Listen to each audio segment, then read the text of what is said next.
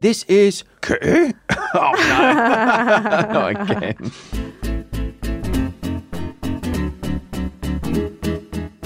Hello, everyone. My name is Simon Hunter. I'm the editor of the English edition of El País, and this is. ¿Qué? A podcast from El País that likes to ingest the best of the Spanish news before violently regurgitating it back out all over the place in the finest possible English.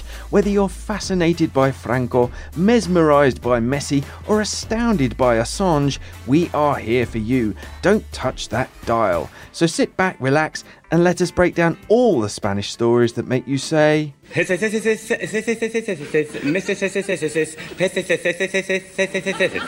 Meteorological Smith Paula.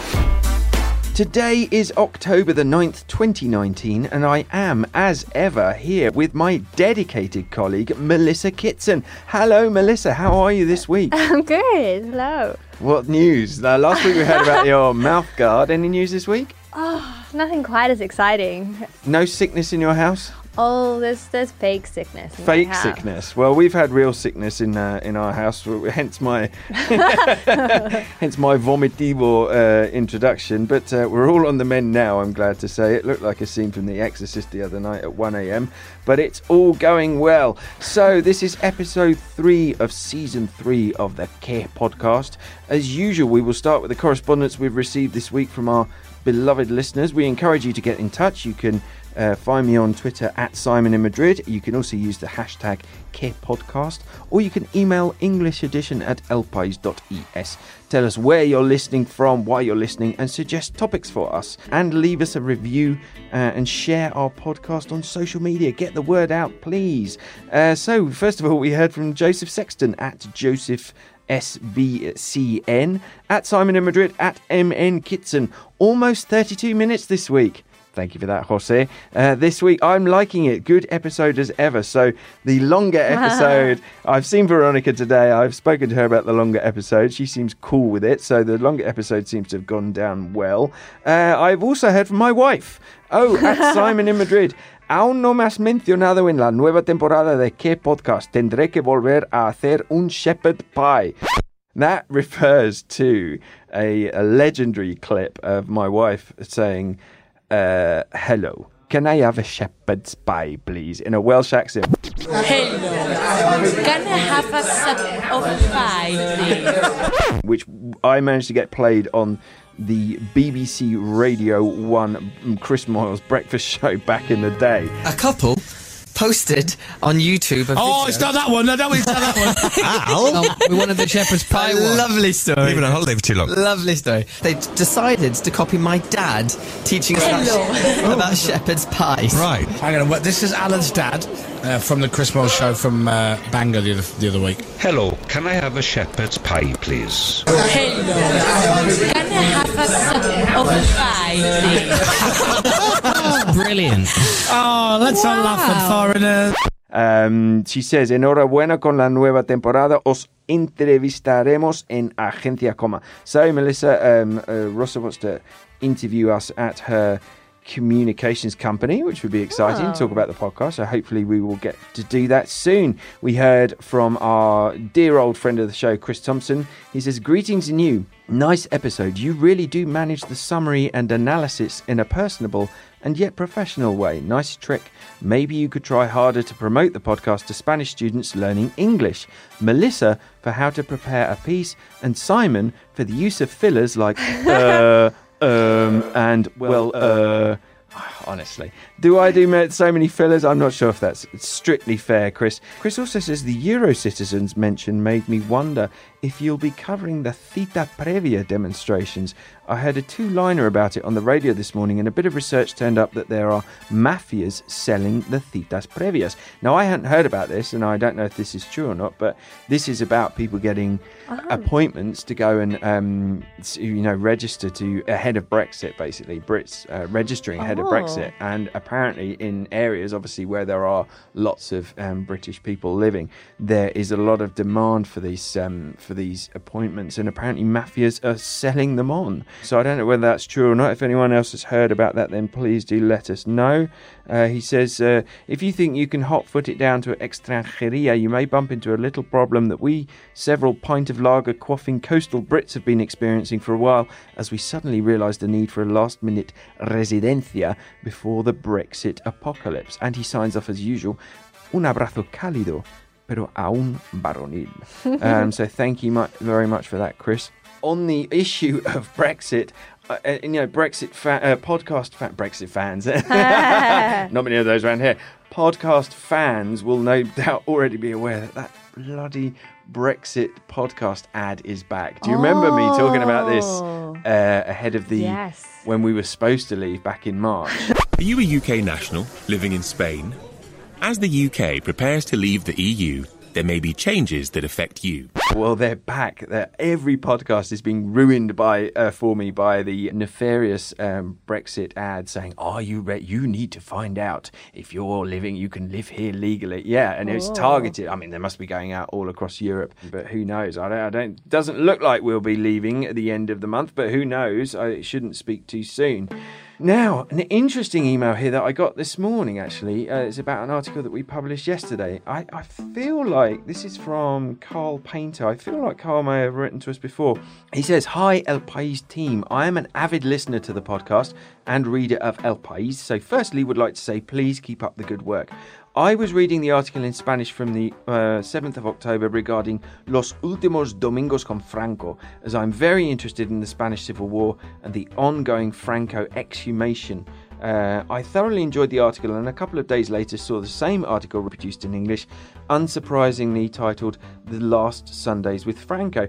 Reading through it, I noticed that it must have been about half the length of the original, with virtually all of the mildly controversial or disparaging comments about the people attending his tomb removed and a real loss of the context of the original article. This is something I have noticed in the majority of the translated articles reproduced into English from the original version.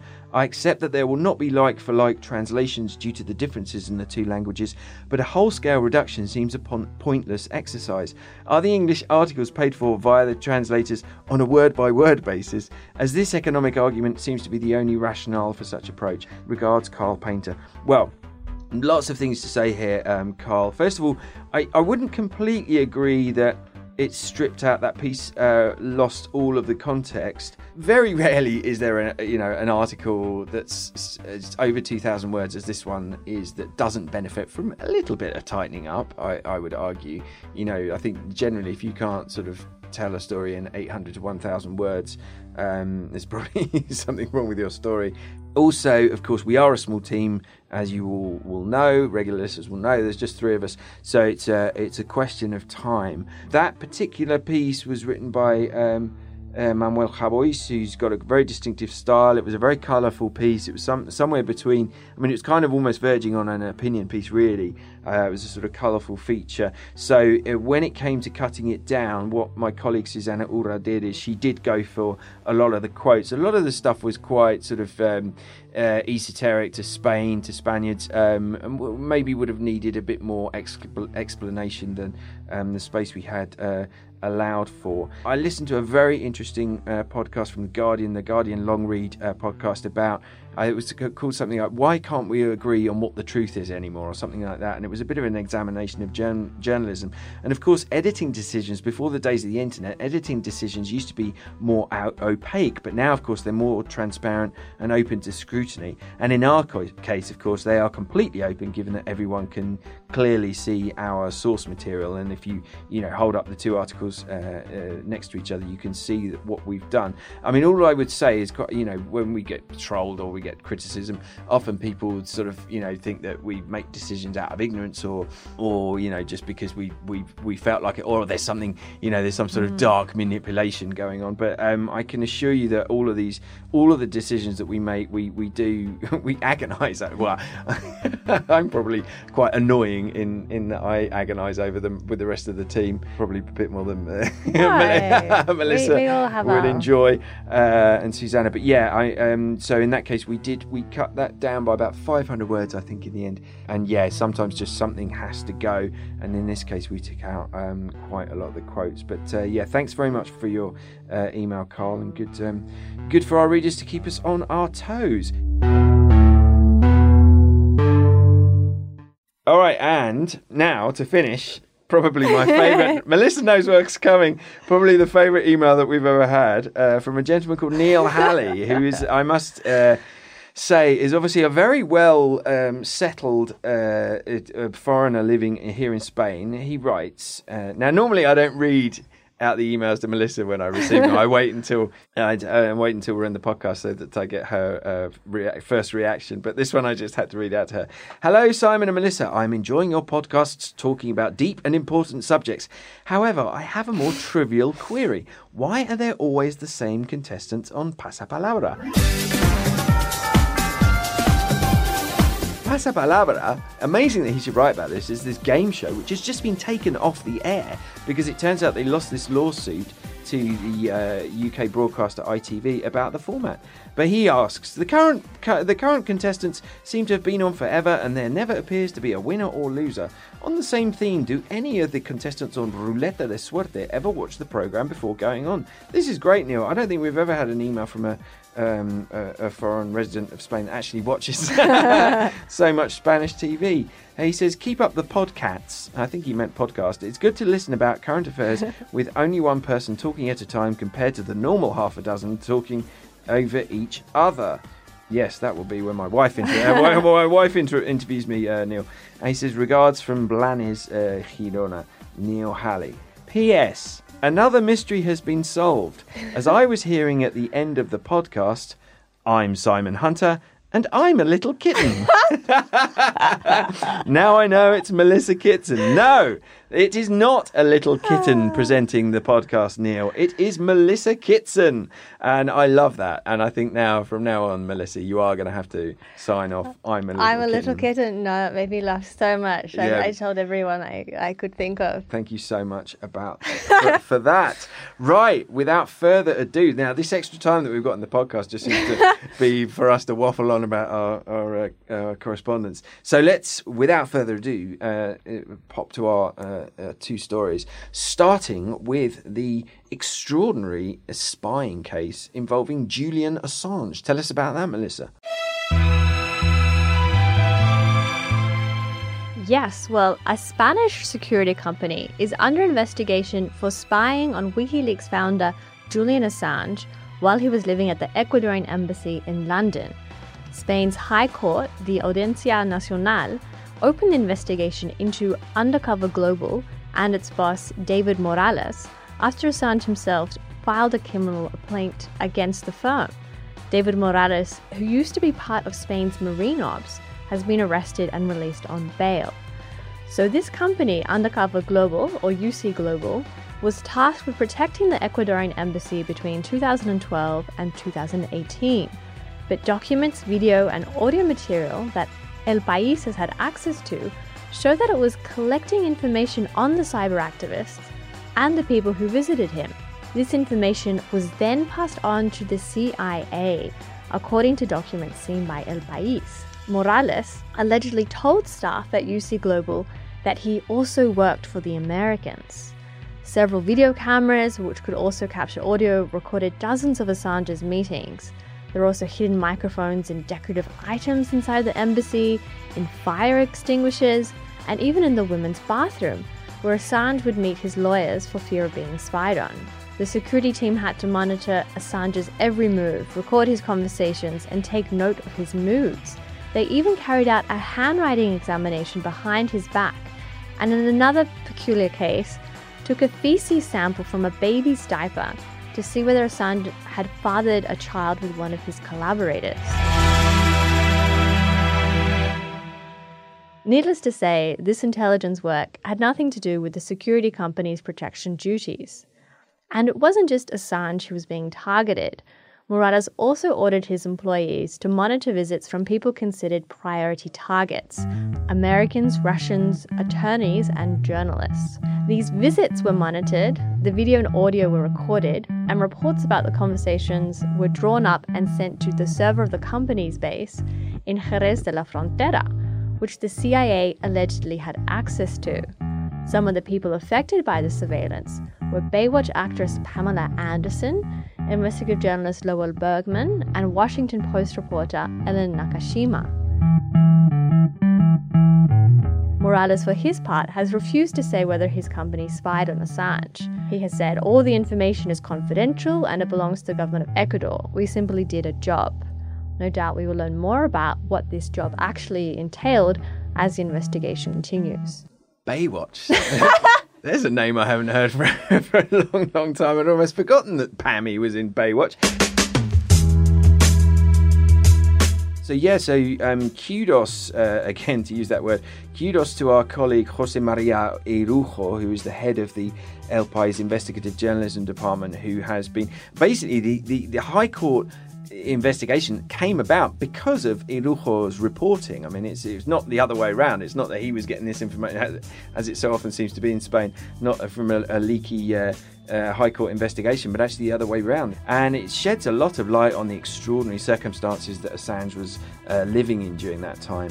Uh, in the Ecuadorian embassy. What, it, what we published yesterday was a video uh, which included images from the company. In the video, you can see Assange meeting with people like um, Pamela Anderson, and you. But then you can also see the photos that the security team were taking of the items belonging to those visitors because visitors, when they checked into the Ecuadorian embassy, were made to hand over their personal belongings, which included their cell phones uh, and other um, devices. And then this team, what they were actually doing was taking apart the cell phones to be able to take pictures of their ID numbers, which theoretically makes it possible or at least easier to hack them. And Pamela Anderson apparently wrote down the, the, the, the passwords to her email and the, the passcode to her iPad on a piece of paper, which I'm not quite sure she did that. I wasn't clear about whether she was doing that to give it to, to Assange or whether it was just in her possession. But lo and behold, the um, the security uh, company took pictures of it. So if you're listening, Pammy, I hope you've uh, changed your password from uh, Baywatch uh, to 1989 um, to whatever it is uh, now. It also emerged this morning that uh, Morales, the head of this security company, company was actually arrested in August.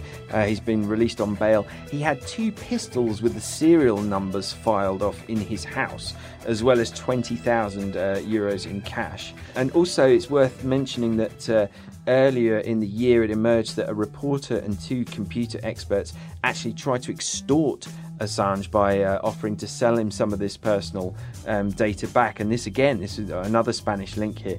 And this was a meeting that uh, took place at a Madrid hotel. And the former president of Ecuador, who's obviously was. Um, a key in uh, actually uh, offering Assange um, asylum in the embassy in the first place. He wrote uh, earlier this year on his uh, Twitter account that this Spanish um, company was spying on him as well and on members of his family. And he claimed, Correa claimed that uh, they were bought by the CIA. So, yeah, quite an extraordinary web of. Um, espionage here, and uh, no doubt more um, detail to emerge. Um, let's see where it comes from first, whether it comes from Irujo or whether it comes mm. from the uh, court. So definitely keep an eye on that story on our website because it's um, it is pretty extraordinary.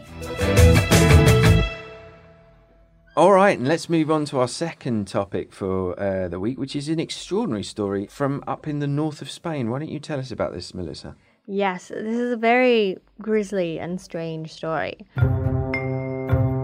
So one day, a woman in Castro Urdiales in Cantabria hears a knock on the door.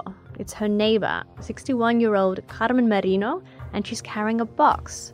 She says this box is filled with sex toys and asked the woman if she wouldn't mind keeping it at her place in case the civil guard come by to search her house in relation to the disappearance of her partner, Jesus Maria Baranda, who has been missing since February.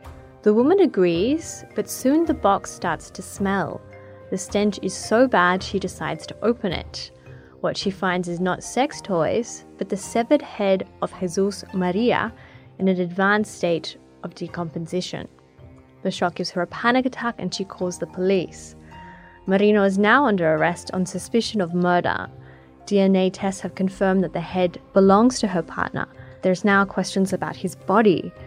Investigators suspect that it may have been unwittingly disposed of by a cleaning lady. Back in February, Merino called the woman who regularly cleans her home and told her to take out several big, black, and heavy trash bags and to dispose of them wherever she could.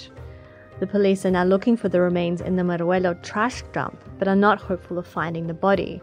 It is one of the many question marks still hanging over the case. The other question is why. There are suspicions that the murder may have been motivated by money, but there's still very little known about this very peculiar case.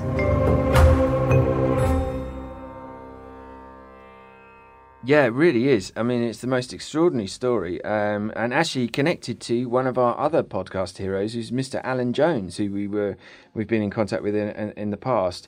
He actually lives hundred meters from where this all took place. He tweeted. Uh, tweeted me the other day about this. Uh, he said, "You missed. You missed that the head was boiled. Who has a pang big Oh. enough and wrapped in alu- uh, aluminium foil?" And he says, "I don't normally get quite so interested in such gory details, but this is an exception, as the head was discovered only about 100 meters from where I live." Now, this, I mean, there's not much analysis to do here, but it throws up lots of uh, sort of um, issues about journalism. Alan was telling us about the head. The, the, the head had been boiled. Now, uh, you know, and also about the um, the cleaner. Now, at that point, our reporters hadn't confirmed those parts of the story, and I think it's worth saying that you have to be very careful with a story like this, which obviously, you know, has, has attracted so much media interest and quite a lot of wild speculation. And obviously, for us, we're never going to include any reporting that hasn't been confirmed by our own reporters or from a trusted source such as a, a, a news agency. So now I tweeted when I was writing this story, uh, I put out a tweet while I was, I'd literally just written the first paragraph and I put, I sent out a tweet that said, "Uh, Your opening sentence should pull the reader in. And then I wrote, Will this do? The civil guard in Cantabria are searching for the remains of a 67 year old man named Jesus Maria B.R. after his partner gave her neighbour a box to take care of containing his head.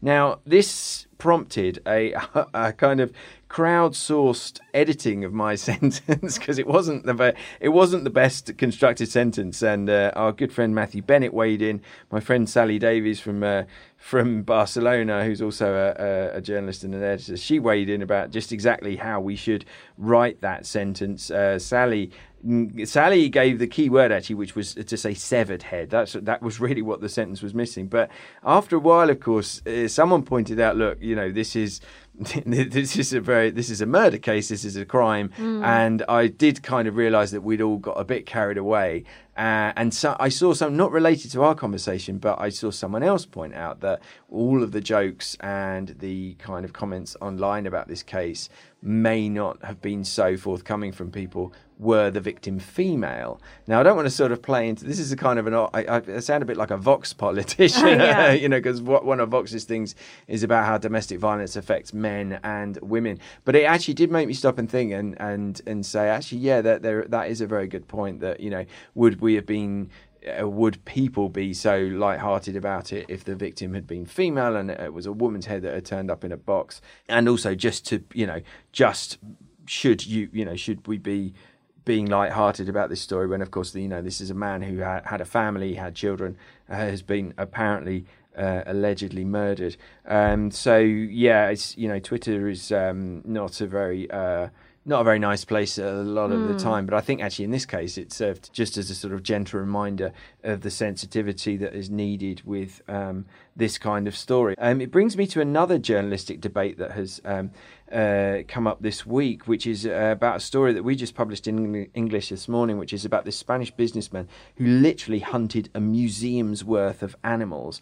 And this is a man called Marcial Gomez uh, Sequeira. Uh, he's the former president of the private healthcare insurer Sanitas. Made a lot of money when he sell, sold his stake uh, in that uh, insurer. He sold it to the British company Bupa, actually. And basically, he this guy has, has dedicated a lot of his life to hunting and killing uh, animals, big game animals, smaller animals. I mean, just all kind of animals. And there are plans to put um, over a thousand of his trophies uh, in some kind of um, display in some kind of museum in Extremadura. Now, this um, article in its Spanish version actually um, prompted quite a lot of complaints to the re- our readers' editor, our, our readers' ombudsman, uh, the defensor del lector, who's a veteran journalist from El País called Carlos Yarnoz.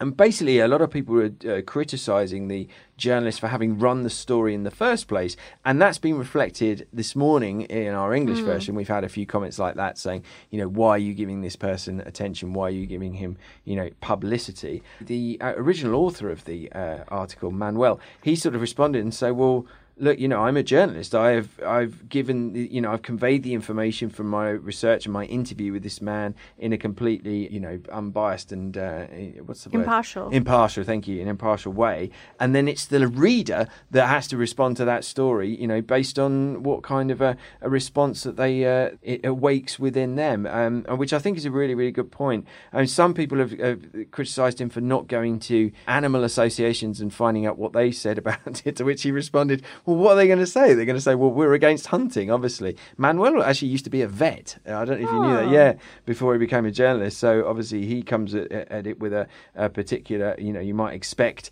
him to come at it with a particular angle, but he certainly, if he has got a personal view on it, he certainly kept it out of the. Um, of the article. And again, uh, to refer to our columnist uh, Manuel Javois, he's written a great uh, piece about it, which isn't up in English, unfortunately, but it is. You can find it in Spanish. And he was talking about this particular case. He was comparing it to uh, the way that uh, cinemas have been putting out warnings about the Joker film, about how that you know the, these threats of violence uh, related to the Joker film, and you know almost telling the uh, viewer what they should think about the Joker film before they see it. And he suggested that in these cases, he referred to the case of this article about the uh, hunter, and he suggested that maybe uh, um, journalists should. Put a, an emoji at, uh, after each line in their articles to uh, reflect how they feel about uh, each thing that they're writing about. So, if you uh, read good Spanish, go and check out the um, article that the uh, reader's um, editor Carlos Yarnoz wrote about that particular article because it's uh, very interesting. All right, so let's wrap up the third episode of season three. My name is Simon Hunter, I'm a little kitten. and this was A podcast that tries to explain what happens in Spain to those of us who sometimes get a little bit lost in translation. This is an El País production. It was recorded right here in the El País newsroom under the expert guidance of our stand in producer, Jose Juan Morales, and you can listen to it on your favourite podcast app. You can also request it via Alexa, Siri, or your Google Assistant. We'll be back next week with a brand new host of issues. Thank you for listening. Adios! Ciao! Yeah.